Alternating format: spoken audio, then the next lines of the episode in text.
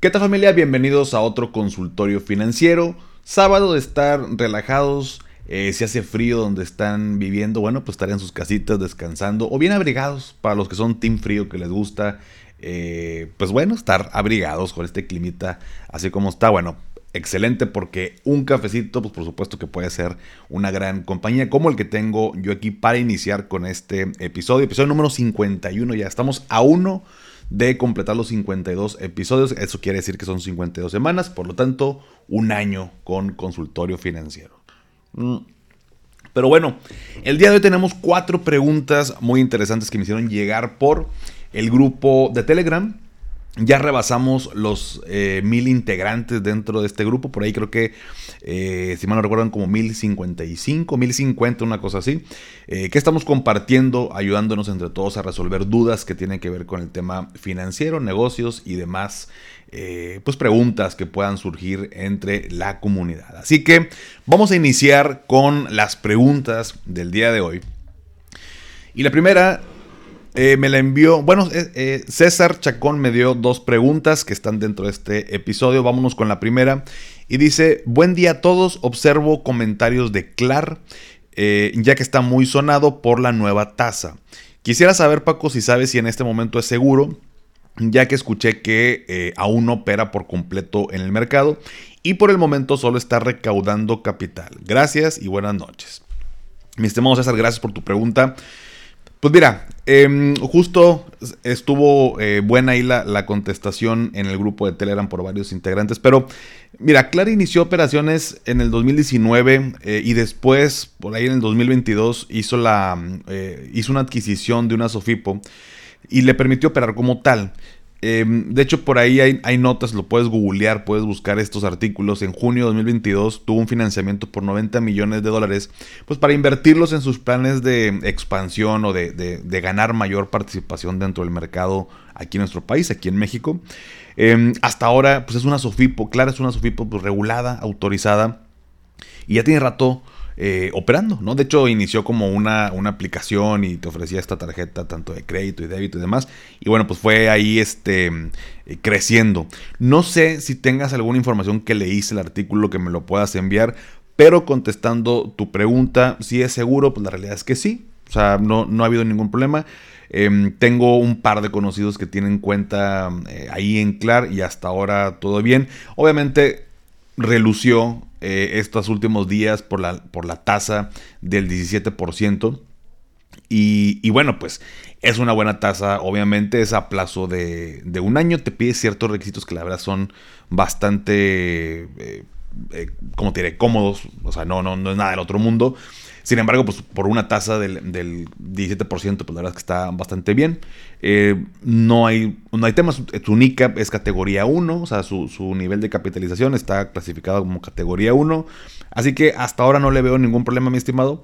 Eh, no, no sé si nació por ahí el temor de alguna nota, artículo, como te digo, me lo puedes enviar, lo, revisamos y me puse a googlear yo antes del episodio como para ver si encontraba algo de información que te pudiera haber ahí causado ruido, pero la verdad es que no encontré nada. Hasta ahora, eh, vaya, todo bien, regulado, autorizado, tranquilamente puedes meter eh, la anita ahí en claro, como en las demás sofipos. Pero bueno, eh, así que adelante, mi estimado César, no, no hay tema con eso. La segunda pregunta es de parte de Fer. Dice, ¿qué tal familia? Paco, tengo una gran duda. Hace un tiempo comenté aquí en el grupo que tenía algunos dólares en efectivo sin utilizar y comencé a cambiarlos. Si me acuerdo, Fer, de, aquella vez que nos platicabas. Dice, me interesa invertir en bolsa de Estados Unidos y mi pregunta es la siguiente. El bueno, más bien es al ser acciones dolarizadas y pensando en que el dólar se aprecie en un futuro, como accionistas nosotros veríamos reflejado esa apreciación, es decir, aumento de valor de la acción más el aumento por tipo de cambio. La respuesta es, Fer, eh, bueno, perdóname, Fer, no sé, mi estimado, mi estimada, eh, y si me lo dijiste, perdóname, ya no, ya no me acuerdo, pero bueno, Fer, eh, es correcto, ganas por la apreciación o por el cambio en el valor de la acción y además por el tipo de cambio tal cual. Concretamente es correcto como lo mencionas. Eh, en este caso, bueno, pues la variación del tipo de cambio del dólar, pues puede ser todavía un poquito más volátil. Em, pero bueno, ganas por ganas o, aumento disminuye, ¿no? De, por ambos lados, tanto por, por, el tema del valor de la acción como por el tipo de cambio, Fer. ¿Sale? La tercera pregunta, igual de mi estimado César Chacón, dice, buen día, una pregunta, he escuchado que si inviertes más de 200 mil en las OFIPOS, eh, ya debes de pagar cierta cantidad de impuestos, estas cómo se pagan o en automático la SOFIPO te empieza a descontar. Excelente pregunta, César, porque es, es, es, obviamente muy válida, pero es muy común. Y voy a aclarar un punto que no sé si alguna vez lo he aclarado. Yo no soy contador. Lo digo porque, bueno, obviamente eh, conozco del tema y me gusta siempre aprender cosas nuevas y demás. Y te tengo la respuesta, mi estimado César. Eh, por ahí luego me han mandado, la semana pasada por ahí leí, no me acuerdo el nombre, creo que se llamaba Oscar, los mensajes que luego llegan por Spotify. Que recuerden, en Spotify les agradezco sus mensajes, los leo todos, pero no puedo contestarles. No hay opción de que uno como eh, creador de contenido a través de esa plataforma pueda contestar. Simplemente es para revisar eh, pues qué es lo que dicen eh, la gente de los programas. Entonces, este, pero bueno, sí los leo. Y, y me ponían de, este, algo así me pusieron como que, que no manches, el, el consultorio financiero eh, nunca contestas ninguna pregunta, lo dejas como que ambiguo y este, no, no, no aportas nada. Y bueno, ya saben, ¿no? Esa gente resentida. Y luego al final me pone como, excelente podcast. O sea, ¿te gusta o no te gusta mi podcast? ¿no? Pero bueno, o sea, no hay tema. Está bien, cada quien puede opinar lo que sea. Pero yo no puedo contestar. O sea, yo les... Hay dos formas en que yo te puedo contestar en consultorio financiero. Y una es con la respuesta eh, a esa pregunta o con la forma en cómo llegar a la respuesta que tú quieres.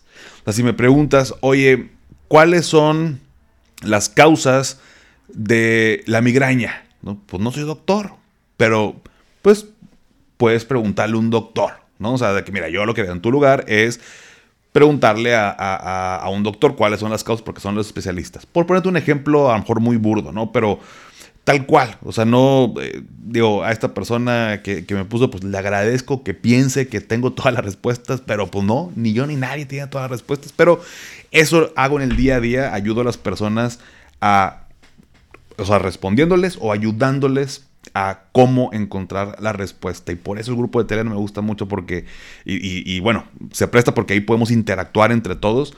Eh, no nada más que me manden mensaje a mí como en las redes sociales, que pues yo los veo, pero ahí podemos interactuar y entre todos aprender cosas nuevas. Por lo mismo, y volviendo a la pregunta de César y habiendo hecho esta aclaración, eh, independientemente pues hablando de meter tu lana, pues obviamente es un tema que me interesa yo también como inversionista, como persona que tiene dinero en, Sofipos.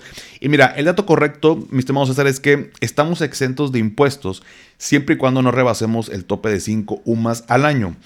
Para este 2024, ya en febrero, entra en vigor el nuevo valor de la UMA, porque ya cambió. Em, y ahora el tope es de 198.481 pesos. Te lo menciono porque me pusiste 200 mil, a lo mejor cerrando números está perfecto. Yo entendí tal cual la, pregunta, pero nada más para que eh, otras personas no se confundan con la parte de cuánto tengo yo de, de, estoy exento de impuestos versus el hecho de cuánto me protege el seguro Prosofipo en caso de que quiebre, porque son muy similares ahí las, las cantidades y puede haber confusión. Por eso aclaro nada más el dato correcto mi estimado yo entiendo perfectamente la pregunta. Entonces, 198.481 pesos es el, el tope que tenemos exento. Lo que exceda esa cantidad, bueno, pues ahí ya me, van a calcular el tema de impuestos. Em, al final, pues si yo excedo ese tope, si yo le meto 300 mil pesos, pues del excedente me van a, me van a hacer esta, esta retención. Sin embargo, es hasta la declaración anual donde se haría como el cálculo, vamos a llamarlo así como oficial. Eh, de lo que rebase ese tope, porque me gustó mucho algo que contestó una persona que decía, eh, oye, pues sí, si tengo dinero en tres sofipos, eh, digamos que no hay como una comunicación entre ellas como para de que, oigan, a mí Paco puso lana conmigo y son 150 mil. Y la otra Sofipo diga, ah, pues conmigo tiene este, 150. Ah, ya rebasó el tope. Entonces, ¿quién le retiene? ¿Tú o yo? No no hay esta como tal comunicación. Entonces, Si en la Sofipo 1 yo rebaso el tope, bueno, pues me van a hacer esta, este cálculo en tema de los, de los impuestos. Y, y, si en la segunda también rebaso, también, y así.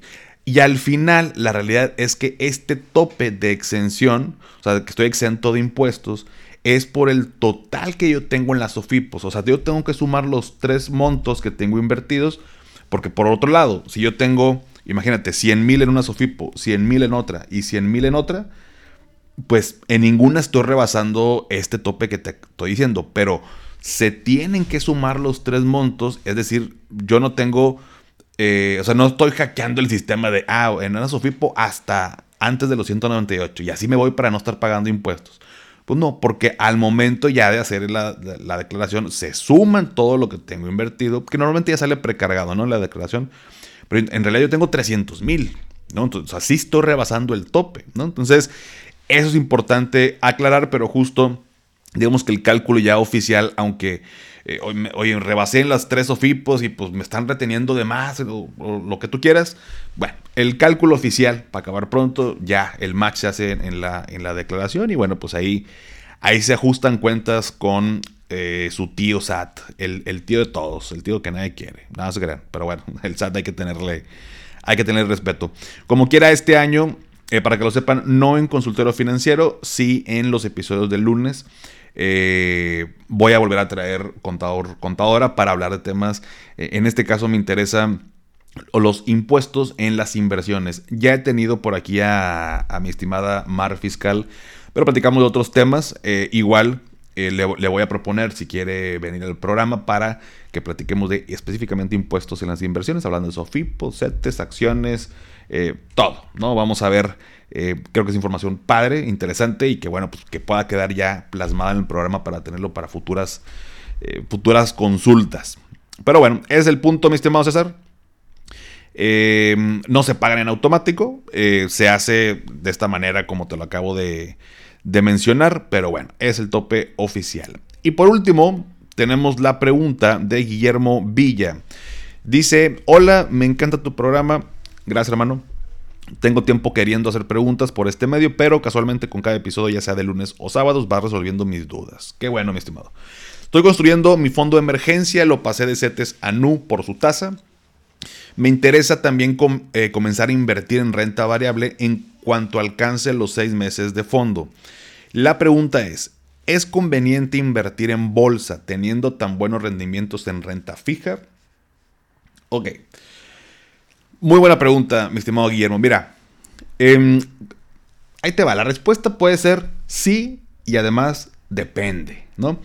Eh, porque mira, una cosa no está peleada con la otra, porque es, es, es importante decir que antes de decidir dónde voy a poner mi dinero, como tú bien lo tienes definido, por ejemplo, con el fondo de emergencia. Oye, lo tenía en CETES, es un dinero que tengo, que voy a tener ahí parado, porque pues, es un fondo de emergencia, pues acá me está dando el 11, pues acá me está dando el 15. buenísimo, pues lo voy a tener parado ahí, está bien, y tengo disponibilidad inmediata, ¿no? Excelente, de hecho, eh, ahí ese movimiento, Guillermo. Eh, y con el, el, tema de renta variable, oye, si ya completé seis meses y ahora quiero invertir en renta variable, ¿por qué lo invertiría tal vez en un ETF que actualmente me esté dando o sea, que replique el S&P 500, por ponerte un ejemplo, y, me está dando anualmente el 12%, si Clar, por ejemplo, me da un año el 17%. Estoy poniendo ejemplos así nada más, ¿no? Em, por el simple hecho de que las tasas, o sea, una, no está peleada una cosa con la otra, las tasas de renta fija no van a ser así eh, siempre. Estamos viviendo eh, en un momento muy particular, ¿no? Eh, y muy bueno, que podemos estar aprovechando y que tú ya estás aprovechando. Pero normalmente cuando hablamos en el largo plazo, o sea, si, pusiéramos en perspectiva, oye, de aquí a un año, no manches, claro me dio el... Di o NU, ¿dónde estás tú? El NU, me da el 15% anual. Y tengo un ETF y me dio el 12, pues ¿para qué voy a andar metiéndole a más riesgo si, me, si acá seguro me dan el 15? ¿no? Tal, cual. Nada más que ahí, fíjate lo que acabo de hacer. Acabo de establecer un periodo de tiempo, un horizonte. O sea, de aquí a un año.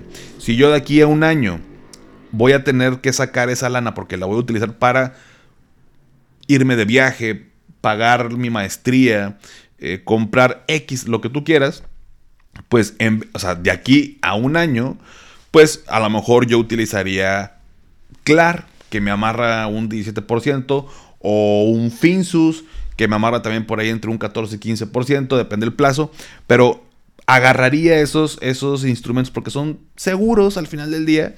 Em, y renta variable, pues en un año es muy poco tiempo, es muy poco tiempo como para saber si me va a dar más o me puede dar menos, ¿no? Porque yo en un año tengo que sacar la lana. Pero si ampliamos el horizonte de planeación y nos vamos, no sé, 10 años, 15 o más, ¿no? Muy probablemente haber invertido en renta variable tiende a dar mejores eh, rendimientos o mejores mayores beneficios que haberlo hecho en pura renta fija.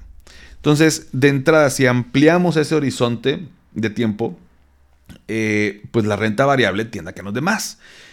También, por otro lado, tiene que ver con tu perfil de, como inversionista y perfil de riesgo. De, si yo soy muy conservador y me da mucho miedo el hecho de que sube, baje y que la bolsa y que esto pues olvídate eso y quédate en renta fija. Pero si no tienes tema con eso, lo entiendes, y bueno, en el corto plazo no, lo, no voy a ocupar a lana, es en largo plazo.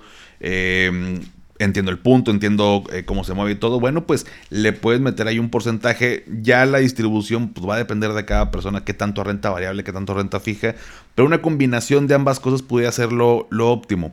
Eh, tal cual como tú me lo preguntas, y qué bueno que me lo preguntas así, Guillermo, es, eh, oye, ya tengo lana para invertir, ¿por qué voy a invertir en renta variable si renta fija me está dando más? Pues porque tiene que ver con tus objetivos, el horizonte de planeación que tú tienes, a cuándo vas a ocupar esa lana. Eh, tal cual, en un año la ocupo, pues renta fija, ¿no? Ni le muevas. Em, y tu perfil de riesgo. Ya después definiendo esos puntos, ahora sí, ¿qué me conviene? Y finalmente, como te digo, pues no está peleada una con la otra, al contrario, pues haz ambas Puedes mantener una parte en renta fija, otra parte en renta variable, vas viendo cómo se va moviendo. No sé, mi estimado, qué edad tengas, eh, pero si estás joven, veinte y tantos, treinta y tantos, eh, es más, si, eres tan joven como yo, que tengo 38, que soy un bebé, nada, se Pero bueno, sí me considero que estoy joven. Em, pues bueno, le puedes meter ahí tantito riesgo si tu horizonte es a, muchos años, ¿sale? Espero haberme explicado con esta respuesta, mi estimado Guillermo. Eh, pero bueno, ahí están las respuestas a estas cuatro preguntitas. Voy a hacer el corte aquí en el episodio porque, bueno, el pasado estuvo cargadito. Eh, se acumularon las, de las últimas tres semanas que estuvimos por ahí de, vacaciones y que se fueron acumulando en el grupo. Así que vamos a cortar aquí. Continuamos el siguiente sábado con las preguntas que todavía estén por ahí en el grupo de Telegram y las que se acumulen en la próxima semana. Únete al grupo justo pues, de Telegram para que me mandes tus dudas. También me la puedes mandar por, eh, por Instagram o por TikTok, por donde tú quieras. Pero pues ahí se presta a que también existan más opiniones de otras personas. Eh, la liga te la voy a dejar en la descripción. Sígueme en Instagram, TikTok, Facebook, ex como arroba finanzas y café. Suscríbete aquí a mi canal de YouTube si lo estás viendo por acá. Eh, dale seguir en Spotify para que aparezcan los episodios en automático como cada sábado.